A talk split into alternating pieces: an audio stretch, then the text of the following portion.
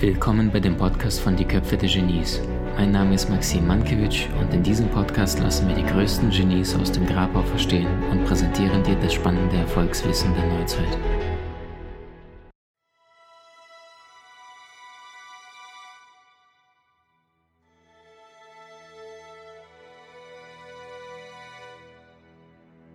Frank, was machst du mit dem Pärchen oder was rätst du denen, die immer wieder aneinander, ja, also es gibt manchmal ein Schwächerer, der sucht sich immer das Alpha-Tierchen, um sich anzulehnen, meistens eher die Frau, ab und zu eine Ausnahme. Manchmal sind zwei Chaoten, die beide relativ äh, Feuer, Feuer, ja, um von eigenen Schwächen abzulenken, heißt es in, in der Psychotherapie. Was rätst du denen, die immer wieder aneinander geraten im Alltag, wenn sie nicht gerade bei dir sitzen, vor dir? Also grundsätzlich schärfe ich erstmal ihr Verständnis, dass wenn wir jetzt mal die Streitereien um Sex, um Kinder, um Geld, um wo fahren wir hin in Urlaub oder was denkst du darüber oder darüber, das, das, damit müssen wir alle umgehen. Aber es muss ganz klar sein, dass darunter immer, das hat mich am Anfang als junger Lehrer oder auch nach 10, 20 Jahren erschüttert, egal was da oben ist, wie gut oder nicht gut die Paare sich verstehen und wie sie streiten, was ihre Fettnäpfchen sind und ihre Glücksquellen, darunter steht immer ein diametral entgegengesetztes Muster. Das hat mich oft, ich dachte, das kann nicht wahr sein. Also ich sage mal ein Beispiel, äh, die, die, die eine, die Frau fühlt sich vielleicht, musste immer brav sein, gehorchen, die Mutter und oder der Vater ist einfach nicht auf sie als Wesen eingegangen. Sie war halt ein nettes Püppchen, sie sollte brav sein, artig sein, ihre Bedürfnisse waren gar nicht wichtig. Der Mann vielleicht einer Beziehung hat in seinem Vaterthema ein Riesenthema mit, mit sich kritisiert fühlen. Jetzt kommt die Frau raus und, und, und, und entdeckt jetzt plötzlich ihre eigene Kraft, zeigt ihre Bedürfnisse und ihre Wünsche auf dem tiefsten Punkt. Und das berührt natürlich dann den Mann. Ja, ich mache doch alles für uns, für unser Zuhause. Ich kann es dir nicht recht machen. Also er übersetzt, was sie sagt, in Kritik oder umgekehrt. Und, und, und deshalb ist es so nötig, dass wir verstehen, als Paar den Weg zu gehen heißt, wir müssen unser tiefstes Muster an den Wickel kriegen. Das müssen wir in die Hände kriegen. Sonst halten wir uns immer nur in den mittleren, in den oberen Schichten auf. Da gibt es auch immer was zu lernen oder zu tun. Aber letztendlich wird der Hauptstress und, und wo auch der archimedische Hebel in jeder Beziehung liegt, ist, wenn ich die, das tiefste Schmerzmuster zu greifen kriege. Und dabei muss ich verstehen, was ist die Wunde dieser Frau? Ist sie nicht respektiert worden? Ist es Verlassenheit? Ist es Überflutung, dass sie geschlagen, beleidigt? Manche, viele haben ja auch Missbrauch erlebt oder gar nicht so wenige Menschen, wie auch immer, auch emotionalen Missbrauch. Männer aber auch, das ist auch nicht so selten. Die haben auch zugetextet, viele wurden geschlagen, geprügelt, bestraft, also auch emotional und auch körperlichen Missbrauch. Und das, das muss herausgearbeitet werden, weil, das ist Physik, das ist Energie, der, das tiefste Muster in der Frau, in dem Mann und wird immer ein Schmerzmuster bilden.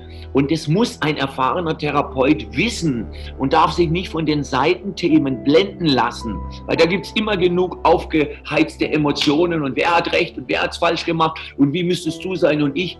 Alles okay, aber darunter ist ein, zwei, immer ein oder zwei verbliebene Restmuster. Und wenn dort Bewusstsein entsteht, dafür muss der Mann seine Waffen niederlegen und die Frau. Wir müssen verstehen, wir können nicht vom Frieden auf der Erde reden, solange wir den Krieg im Kleinen führen. Und, und, und diese, diese Bereitschaft, dass ich mein, meinen verbliebenen Schmerz mit meinem Vater, meiner Mutter und meinen früheren Beziehungen und mein Gegenüber ihren verbliebenen Schmerz mit Mutter, Vater und den anderen Beziehungen. Ich muss radikal ehrlich sein, die Hosen runterlassen und sagen können, schau her, das ist meine Wunde. Hinter all meiner Schönheit, all meinem Erfolg ist das meine tiefste Angst. Und bei vielen Paaren, mit denen weine ich, weil sie das noch nie auf den Tisch gelegt haben. Und wenn das passiert, und dann stellt sich der Partner hinter seine Frau, hinter seinen Mann, die Frau hinter ihren Mann, ist niemand mehr zum Streiten da. Und das ist jetzt im Paartraining passiert. Bei jedem Paar ist es gelungen. Obwohl viele, wir am Schluss so herzlich gelacht haben, oft überlegt haben, ich reise ab. Natürlich wollen wir abreisen, wir wollen die Beziehung verlassen, wir wollen die Situation verlassen. Das ist uns nicht mehr zumutbar, leck mich am Arsch. Aber darunter ist immer der Ruf nach Liebe. Und Liebende lernen den Ruf nach Liebe zu hören. In jeder Angst ist ein Ruf nach Liebe. Und, wenn, und als, als Liebender höre ich auch hinter Masken, hinter Mauern den Ruf nach Liebe. Und das ist das Größte, was auf der emotionalen Heilung zwei Liebende tun. Uns dort nicht zu verlassen, sondern dann zu lernen, zu spüren, wow, das ist der tiefe Schmerz meiner Frau, ihres kleinen Mädchens. Das ist der tiefe Schmerz meines Mannes, sein kleinen Jungen. Und viele Kerben liegen auch in der Pubertät. Das hat unsere Psychotherapie ist gerade da beides zu begreifen. Ich zum Beispiel wurde in der Pubertät verprügelt und habe Todesangst kennengelernt. Das heißt, mein Teil, wo ich mich abgelehnt fühle, kommt auch, die Kerbe kommt auch aus der Pubertät. Letztens stand eine Frau, mit der ich gearbeitet habe, in, in meiner Ausbildung im dritten Jahr. Sie sagte, ja, als, als 13-, 14-jähriges Mädchen, ich habe mich so hässlich gefühlt. Ich, ich kann heute noch nicht glauben, dass mein Mann mich schön findet. Also ihre Kerbe war ganz deutlich in der, in der Pubertät, wo sie so nichts wusste und niemand hat ihr irgendwas erklärt.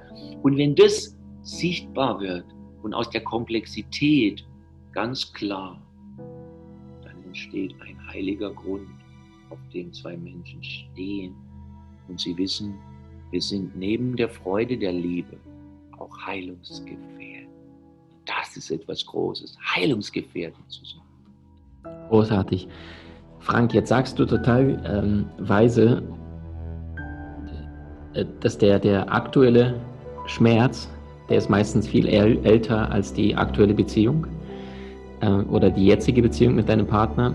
Und jetzt hast du ganz weise beleuchtet, danke dafür, dass die meisten natürlich ihre Urthemen mitbringen in die Beziehung und sich da an der Oberfläche streiten. Mal angenommen, das Thema ist jetzt gelöst und dann streiten sie sich aber an der Oberfläche wegen kleineren Sachen. Was würdest du da als, als Tipps oder irgendetwas mitgeben können, was sie im Alltag anwenden können, um, um weniger miteinander im Konflikten sich zu zerfleischen? Also erstmal gewaltfreie Kommunikation. Man muss dafür keinen Kurs machen, aber man kann im Internet. Ein bisschen lauter. Die mhm. vier Schritte ja. kann, kann man googeln, also Situation und Urteil darüber zu trennen. Dann, was ist mein Gefühl, nicht dein Gefühl? Was fühle ich in der Situation? Ich, ich Botschaft. Was ist mein Bedürfnis, das vielleicht nicht erfüllt ist? Und was ist meine Bitte? Ja? Also praktisches Beispiel der Müll habe ich jetzt ein paar gerade gehabt. Der, der Müll soll zweimal die Woche von dem einen Partner runtergebracht werden. Der Müll ist nicht runtergebracht. Es ist zwei Tage später dann nicht du hast, sondern wenn ich sehe, dass der Müll immer noch hier steht, ist eine sachliche Aussage, dann fühle ich Wut oder Enttäuschung, weil mein Bedürfnis, dass unsere Absprachen eingehalten werden, dem nicht entsprochen wird von dir. Und meine Bitte ist, dass du dich an die Absprache hältst oder wir darüber sprechen, was wir für eine neue Absprache treffen. Also unbedingt gewaltfreie Kommunikation. Und zweitens praktischer Tipp, ich habe ja zehn Jahre Kurs, Kurs in Wundern, Geistesschulung hinter mir. Das ist für mich eine der besten Geistesschulungen, die es gibt. Und einen Kurs in Wundern sagt, Urteil verletzt und trennt, Vergebung heilt und befreit. Also ich habe vor mir immer das Feuer der bedingungslosen Liebe, oft in meinem Herzen. Und so wie wir leben als Gesellschaft, gibt es ja jeden Tag kleine und große Kränkungen. In der Firma, beim Einkaufen, beim Autofahren, in der Beziehung erst recht. Und ich prüfe dann, wenn es wieder piekst, okay, das ist jetzt wieder deine Empfindsamkeit an dem Punkt, kannst du das loslassen? Und oft kann ich es. Dann gebe ich es bewusst in das heilige Feuer der bedingungslosen Liebe, der Vergebung. Und das, was ich aber nicht, nachdem ich nach junger Indianerart äh, eine Nacht darüber geschlafen habe, äh, vergeben kann, das spreche ich an und, und bin klar und sage, hey, gestern in der Situation, ich möchte dich was fragen, ist es okay für dich? Wenn der andere es möchte, dann sage ich, wie hast du das und das gemeint? Und so bleibt ein Paar immer in der Gegenwart. Die kleinen Sachen, und Vergebung ist ein Lebensstil, die, die lösen wir immer wieder auf, auch in unserer eigenen Meisterschaft. Und, und die, die, die Sachen, die bleiben, ja, die spreche ich an, aber nicht, du hast. Und wie kannst du nur? Und hättest du? Und was fällt dir ein? Sondern, hey, gestern, als du das Wort gesagt hast, ja, da habe ich meinen Schmerz gespürt. Da wurde wieder der alte Schmerzpunkt in mir berührt und mein Bedürfnis ist, dass, dass, dass wir anders damit umgehen und meine Bitte ist. Also so, ganz praktisch, diese Sachen. Ja? Großartig. Und, und das ist auch noch zum, äh, die Kommunikation, die habe ich lange unterschätzt. Also jedes Wort ist ja bei jedem Menschen anders, sagen wir mal, abgespeichert. Wenn ich Nähe sage und ich arbeite in einer Gruppe mit jemand und der oder die hat gerade vor drei Monaten eine fette Trennung, dann könnte der kurzen, wenn er Nähe hört, und ich meine vielleicht bei Nähe, das ist ein, ein, Lebenselixier, sich nahe zu sein. Also wir müssen klar sein, dass wir lernen, nicht nur über gespeicherte Vergangenheit zu kommunizieren, sondern den, In, den Inhalt, den Sinn, die Gefühle, was wir damit wirklich meinen, zu transportieren und dazu damit durchzudringen. Und dann kann ich immer wieder in deinen Mokassins gehen und du in meinen. Du schlüpfst in meine Haut. Und erst wenn ich verstanden habe, was du meinst, das nennen wir Duplizieren in meiner Arbeit. Ich bilde, was der andere sagt, wie eine weiße Leinwand ab. Dann antworte ich dir. Also das ist für mich das, das größte, unterschätzteste Feld, ist die Kommunikation. Ich bin heute sicher, Sexualität ist ja auch Kommunikation, Berührung, Lingam, Yoni, das ist ja alles Kommunikation. Und ich bin überzeugt, wir müssen lernen als Gesellschaften, als Individuen, weise zu kommunizieren. Und wenn wir etwas nicht verstehen, dann dürfen wir nicht so tun, als hätten wir verstanden. Dann müssen wir sagen, hey, ich möchte was fragen. Wie hast du das gemeint? Das mache ich zum Beispiel mit meiner Frau. Wie oft versteht der andere was ganz anderes? Ich bin Süddeutscher. Ich habe einen ganz anderen Humor und ich mache so alles aus dem Ärmel. Und sie ist ganz genau. Sie ist Berlinerin, äh, die Sachen ganz genau im Wortsinn. Ich meine immer den großen Wurf. Wenn wir nicht nachfragen würden, dann wäre das, wär das, wär das ein, ein Desaster. Also ich sage als Süddeutscher Beispiel, du darfst.